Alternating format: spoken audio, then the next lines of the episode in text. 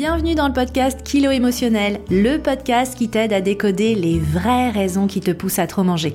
Je suis Johanna Verdi, coach de vie, auteur du guide Mon cahier Kilo émotionnel, créatrice du programme Déjeuner en paix et moi-même ancienne mangeuse compulsive. Si la nourriture te rend dingue, si tu te jettes sur la bouffe à la moindre contrariété, si tu rêves de perdre du poids mais que tu es incapable de tenir un régime plus de deux jours ou deux heures consécutives, tu es au bon endroit. Avec ce podcast, je vais te montrer comment sortir de l'obsession alimentaire et faire la paix avec ton assiette et ta balance pour que tu puisses enfin consacrer ton énergie à ce qui compte vraiment. Hello et bienvenue dans ce premier épisode. Alors ce podcast, c'est vraiment un projet qui me tient à cœur. J'ai tellement de choses à partager sur le sujet de l'alimentation émotionnelle parce que je vois trop de personnes, surtout des femmes, souffrir inutilement. C'est vrai que derrière l'alimentation émotionnelle, le fait de manger ses émotions, il y a vraiment une souffrance invisible. Pourquoi? Parce qu'en fait, il y a deux forces qui s'exercent en nous. Une facette de nous qui est complètement insatiable et qui a juste envie de se remplir et de se gaver avec des aliments gras, sucrés, des aliments généralement catégorisés comme grossissants. Et en face de ça, il y a une autre force en nous qui s'exerce. Une envie d'être mince, de rester svelte, parce que la minceur est associée à la beauté, la vitalité et une certaine forme de séduction. Et c'est pas étonnant parce qu'effectivement, cette seconde force, elle vient d'une obsession, une obsession collective de notre société pour la minceur. Résultat, eh bien, ce conflit intérieur, ça génère beaucoup de souffrance, beaucoup d'émotions négatives et évidemment, quand on ne sait pas gérer ces émotions négatives autrement qu'en mangeant, eh bien, ça déclenche encore plus de compulsions alimentaires. Et aujourd'hui, il faut vraiment être conscient qu'on marche sur la tête. Il y a une véritable épidémie de troubles alimentaires. On voudrait nous faire croire que le problème aujourd'hui c'est l'obésité, moi je pense qu'aujourd'hui le principal problème c'est l'obsession collective pour la minceur. La preuve, 50% des fillettes de 9-12 ans voudraient mincir. Tu te rends compte? Une fillette sur deux à l'école primaire se trouve déjà trop grosse. Chez les ados de 14-18 ans, c'est 65%. Et chez les femmes adultes, c'est 70% qui veulent mincir. La plupart d'entre elles ont déjà essayé 1, 2, 3, 4, 5 régimes si ce n'est plus. Elles sont prêtes à tout pour perdre du poids. Et pourtant on le sait, les régimes ne marchent pas. La preuve, 90% des personnes qui perdent du poids grâce à un régime amaigrissant le reprennent dans les 5 années qui suivent. Mon intention avec ce podcast, c'est de t'aider à prendre conscience que derrière cette histoire de poids, il y a plus que des chiffres. Il y a plus qu'un IMC, plus que des calculs de calories ou de macros, plus que des additions de points Weight Watchers. Il y a une histoire, des histoires, qui méritent d'être entendues, partagées. Si tu savais le nombre de fois qu'on m'a raconté j'ai commencé à grossir au divorce de mes parents. J'ai perdu 15 kilos après le décès de mon grand-père que j'adorais. J'ai pris 10 kilos après mon divorce. J'ai pris 30 kilos depuis la naissance de mes enfants.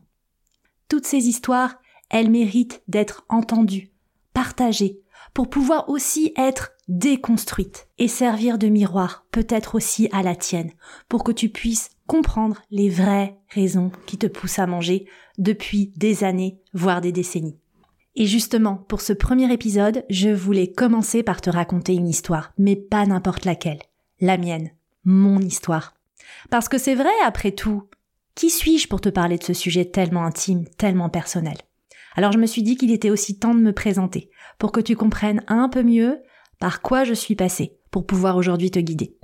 Alors je m'appelle Joanne, j'ai 42 ans, je vis en couple en Seine-et-Marne, je suis maman d'un petit garçon qui s'appelle Louis et qui a 4 ans, je suis coach de vie, auteur du livre Mon cahier kilo émotionnel chez Solar, je suis créatrice du programme Déjeuner en paix qui depuis 2020 a déjà aidé plus de 250 femmes à se libérer de l'alimentation émotionnelle et je suis créatrice de contenu sur les réseaux sociaux.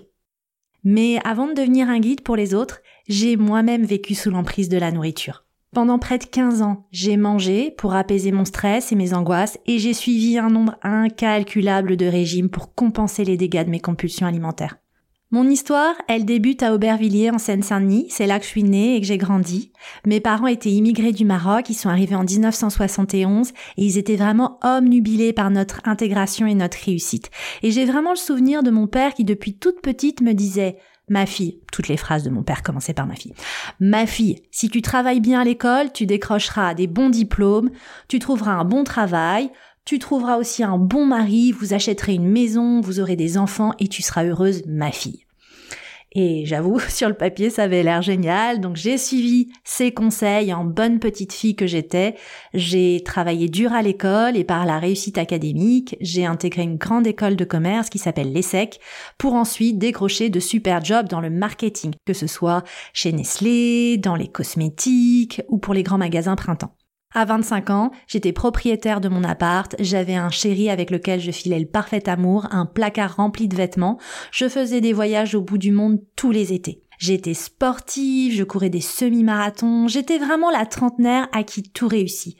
Et franchement, sur le papier, j'avais tout pour être heureuse. Mais en réalité, je vivais un profond mal-être.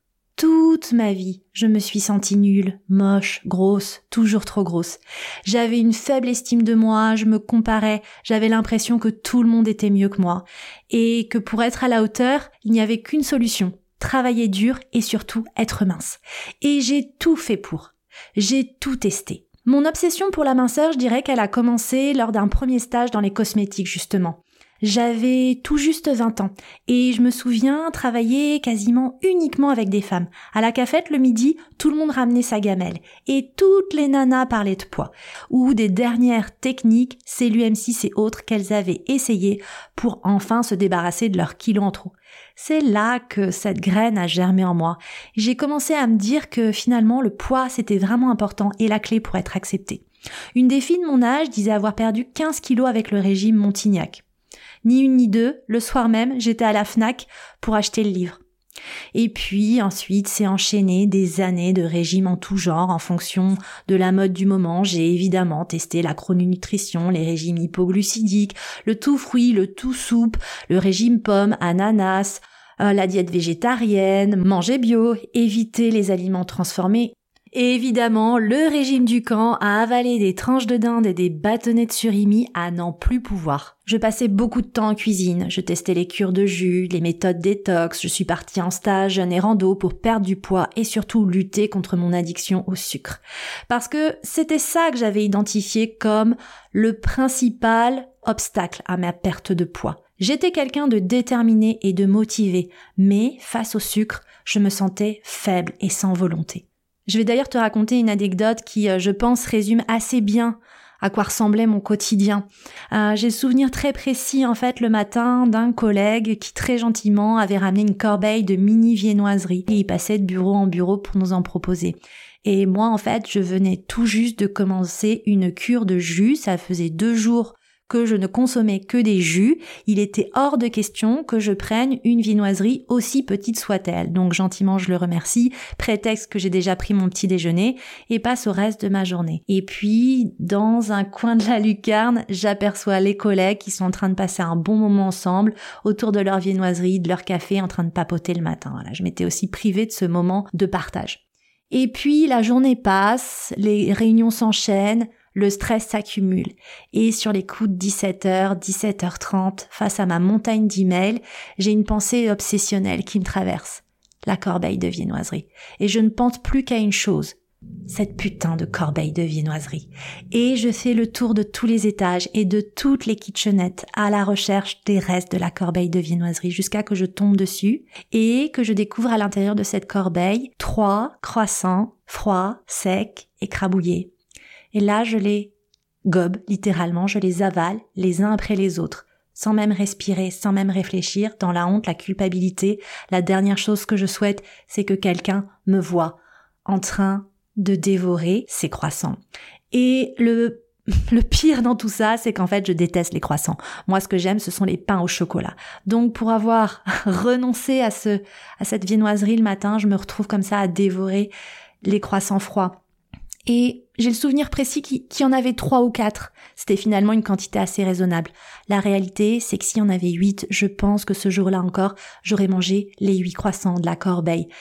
Dans ces moments-là, j'étais insatiable et rien ne pouvait m'arrêter. La seule chose qui pouvait m'arrêter, éventuellement, c'était l'inconfort, l'inconfort physique. En gros, ça ne rentre plus. Et c'est ça qui m'arrêtait. Mais le reste du temps, ce qui m'arrêtait, c'était la quantité de nourriture que j'avais à ma disposition. Et je vais pas te mentir, ce genre de situation, ça me rendait folle, ça me désespérait. J'arrêtais pas de me répéter, mais Joanne, tu as accompli tellement de choses dans ta vie, tellement de choses sur lesquelles on ne t'attendait pas. Qu'est-ce qui ne va pas chez toi? Pourquoi tu n'arrives pas à résoudre quelque chose d'aussi simple que ce que tu mets dans ta bouche? Ça me rendait folle. Résultat, j'ai dévoré beaucoup de nourriture, mais aussi beaucoup de livres, de conférences, de programmes de perte de poids et de développement personnel. J'étais vraiment déterminée à comprendre ce qui n'allait pas chez moi. Alors l'avantage, c'est que j'ai développé une connaissance de dingue sur la nutrition, la santé, l'alimentation sportive, les compléments alimentaires. Le moins, c'est que je n'ai jamais réussi à obtenir de résultats pérennes. De l'extérieur, j'avais l'impression que rien ne changeait. Je n'arrivais pas à obtenir les résultats dont je rêvais. Pendant toutes ces années, je vivais en couple et mon copain savait. Il voyait bien qu'il y avait quelque chose qui clochait dans ma relation à la nourriture. C'était quelqu'un vraiment de doux, bienveillant, mais paradoxalement, plus il essayait de m'aider et plus c'était contre-productif. On va pas se mentir, il y a rien de pire quand tu as envie de faire une compulsion alimentaire que quelqu'un sur ton dos qui te dit "Chérie, tu es sûre que tu vas manger tout ça? Résultat en fait, ben j'essayais juste de me planquer un peu mieux la fois suivante. Mais les choses se sont aggravées et j'ai vraiment touché le fond à l'approche de mes 30 ans. Je sais pas pourquoi, je pense que c'est une sorte de cap psychologique, de chiffres symboliques. Je me suis dit non mais 30 ans, c'est bon, cette fois-ci c'est la bonne, je vais y arriver. Et j'ai ouvert un tableau Excel et j'ai commencé à enregistrer toutes mes calories. Alors, petit aparté, à l'époque, il n'y avait pas toutes les applications qui permettent en un clic d'enregistrer les calories, donc je le faisais à la mano dans mon tableau Excel. Euh, je me restreignais à 1200, 1500 calories par jour. Je pratiquais euh, des activités sportives 5 à 6 fois par semaine. Et en 3 mois, j'ai perdu tout le poids que je souhaitais perdre et même plus. D'ailleurs, c'est quelque chose que je n'ai pas précisé, mais en gros, je faisais 55-56 kilos pour 1m62. En vrai, j'étais parfaitement proportionnée, mais j'avais en tête un objectif, encore un chiffre rond. Je t'ai dit que j'avais un truc avec les chiffres ronds. C'était 50 kilos. Je voulais faire 50 kilos. Ne me demandez pas pourquoi, je n'en sais rien, mais le 50, ça me plaisait bien. Et en trois mois, j'y suis arrivée, en effet, j'ai perdu très très vite, 5-6 kilos, et je suis même descendue en dessous de mon objectif, faisant 40 48-49 kilos. J'y étais arrivée enfin. Une partie de moi était extatique. J'étais sur mon nuage, victorieuse. J'y étais arrivée. Et pourtant, il y avait une autre facette de moi qui était triste. Parce que je prenais conscience que malgré cette perte de poids, je ne m'aimais toujours pas. Sauf que cette fois-ci, j'étais piégée. J'avais fait tellement d'efforts pendant toutes ces semaines à traquer la moindre calorie, à compter, à déduire, à ajouter, à me priver. J'avais trop peur de reprendre ce poids, j'avais fait tellement d'efforts. Mais évidemment, à ce compte-là, euh, on tient pas très longtemps et ça a été impossible pour moi de tenir cette restriction alimentaire. Trois mois plus tard, j'avais repris non seulement les 5-6 kilos perdus, mais en gros, j'avais pris le double. Je me détestais d'être grosse et d'avoir échoué lamentablement. C'est à ce moment-là que j'ai commencé à comprendre que j'avais besoin d'aide et que je n'y arriverais pas toute seule. J'ai pris les pages jaunes, j'ai cherché euh, les noms qui sortaient sous psychothérapie et le hasard a fait que j'ai trouvé une personne géniale, un homme. J'avais besoin d'une incarnation masculine. Euh, au moins avec un homme, je savais que je n'allais pas me comparer. Et cette personne m'a beaucoup aidé. À chaque séance, chaque semaine, je vidais mon sac de cailloux, je commençais à à recoller les morceaux de mon histoire, à comprendre un petit peu plus les choses. J'arrivais à faire des connexions avec mon enfance, mon passé, mon père, mon éducation, mon rapport au manque, à l'argent. Et pourtant, malgré tout ce travail et vraiment ce sentiment d'avoir progressé et d'avoir avancé, ben en fait, mon rapport à la nourriture était toujours dysfonctionnel. Il y avait toujours des événements du quotidien, des rencontres, des conversations qui redéclenchaient toujours les mêmes mécanismes d'auto-sabotage et compulsion alimentaire. J'avais le sentiment d'avoir compris et intellectualisé les choses, mais finalement rien n'était résolu. Et au fond de moi, j'étais toujours omnubilée par l'idée de d'être mince et de perdre du poids. C'est vraiment quelque chose qui continuait de me coller à la peau. Donc j'ai pris conscience que la psychothérapie m'aidait, mais finalement ne résolvait pas ma relation avec la nourriture. Et je vais pas te mentir, il n'y a pas eu de solution miracle et tout ce conflit intérieur, ce combat intérieur, ça aurait pu continuer encore des années, voire des décennies. Mais les choses ont de nouveau basculé pour moi en 2016. J'ai 35 ans, je suis au top professionnellement, directrice marketing d'une boîte de transport. J'ai un salaire à 6 chiffres, un bureau gigantesque, je suis membre COMEX. Bon, je continue de m'empiffrer de madeleine industrielle cachée dans le placard de mon bureau, mais en apparence, tout va bien. Et puis, paf, je me fais licencier du jour au lendemain. Et paf, en fait, mon couple bat de l'aile et on décide de se séparer. Et paf, on me détecte un problème de santé féminin. Deux fibromes gros comme des pamplemousses à la surface de l'utérus alors que je n'ai pas encore d'enfant. Et là, je passe de tout à rien. Et paradoxalement, c'est cette chute brutale et le vide sidéral qui a suivi qui a marqué le début de ma guérison. Bien sûr, j'ai pleuré. Ensuite, j'ai fait la fête. J'étais célib pour la première fois de ma vie puisque j'avais été en couple avec la même personne de mes 19 à mes 35 ans. Et puis ensuite, j'ai vraiment eu envie de sortir de cette sorte de gueule de bois que je vivais dans ma vie, une sorte de gueule de bois permanente, et j'ai eu envie de reconstruire. Et ça paraît un peu cliché, mais j'ai pris une feuille pour écrire mes rêves. Je me suis demandé si tu devais mourir demain, quelles sont les choses que tu voudrais vivre et expérimenter? Et comme une évidence, au sommet de ma feuille, j'ai écrit euh, travailler sur ma guérison à Hippocrate Health Institute. Cet endroit, c'est un oasis de guérison qui est situé en Floride, aux États-Unis, un endroit que j'avais identifié depuis longtemps, qui revenait dans toutes mes recherches, dans toutes euh, oui, dans, dans toutes les personnes que je suivais, tout me menait à cet endroit et je m'étais toujours dit, bon, bah, quand je serai à la retraite, que j'aurai du temps, de l'argent et plus personne qui compte sur moi, eh bien, j'irai passer du temps à Hippocrate Health Institute. Et voilà. La vie a voulu que, à ce moment-là précis, j'avais un peu de temps devant moi, un peu d'argent et personne, en fait, finalement, qui comptait sur moi.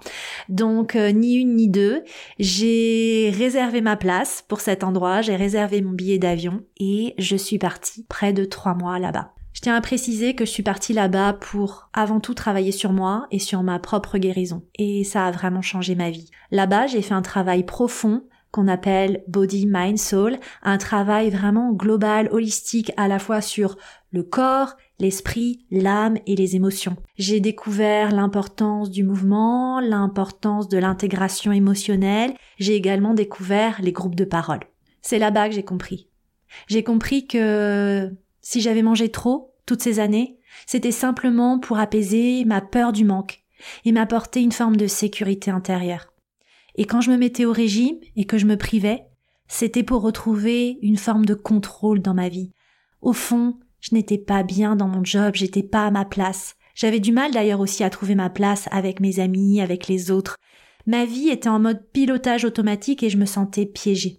Alors finalement, avec le contrôle alimentaire, je me donnais l'illusion de pouvoir contrôler quelque chose, mon poids, mon apparence. Ça a été une expérience tellement transformatrice que j'ai eu envie, à mon tour, d'offrir ce raccourci à d'autres. Moi, il a fallu vraiment que je prenne littéralement le mur pour pouvoir faire ce travail de guérison, et je suis convaincue aujourd'hui que tu n'as pas besoin d'attendre comme moi, de, rentrer dans le mur pour faire ce travail. Donc voilà, comme j'avais envie d'offrir ce raccourci à d'autres, j'ai continué de compléter ma formation. Je suis devenue coach certifié, diplômée de IIN, qui est Institute for Integrative Nutrition, une école de nutrition basée à New York. Et de retour en France, j'ai utilisé un contrat intérimaire chez Google comme transition, avec l'idée très claire de devenir coach. J'étais marketeuse le jour et j'offrais des ateliers et des coachings individuels le soir et le week-end, jusqu'à en faire mon activité principale. Et franchement, je n'ai jamais accompli autant de choses dans ma vie que dans les trois années qui ont suivi ma guérison. J'ai retrouvé un chéri, on a eu le temps de faire un enfant puisque notre petit garçon Louis vient de fêter ses quatre ans. On a quitté Paris pour un écrin de verdure en Seine-et-Marne. Et puis aujourd'hui, j'exerce vraiment un métier passion. Bah oui, on va pas se mentir. Quand la nourriture ne prend plus toute la place dans ta tête et dans ta vie, c'est fou ce que tu peux accomplir. Alors voilà, depuis j'aide les femmes à se libérer des compulsions alimentaires en décryptant enfin les vraies raisons qui les poussent à trop manger. Je les aide à retrouver confiance en elles et libérer de la bande passante pour ce qui compte vraiment. Et en près de 5 ans, je suis fière d'avoir accompagné près de 10 000 personnes à travers mes conférences, mes ateliers et mes livres. Je sais que j'ai trouvé ma zone de génie et ma mission de vie. Et ça me fait un frisson de te le dire. J'en suis très fière. Voilà pour mon histoire. Sache que je ne suis pas meilleure que toi. Et si j'y suis arrivée, tu en es toi aussi tout à fait capable. mais à une seule condition. Commencer à regarder au bon endroit. Et mon petit doigt me dit que ce n'est pas du côté de ton assiette ni de ta balance que tu dois regarder. Je te donne rendez-vous dans le prochain épisode. On parlera des craquages alimentaires. Je vais t'expliquer les trois erreurs que tu commets sûrement et qui font que tu craques sur les aliments gras et sucrés et les changements que tu dois mettre en place pour que ça change.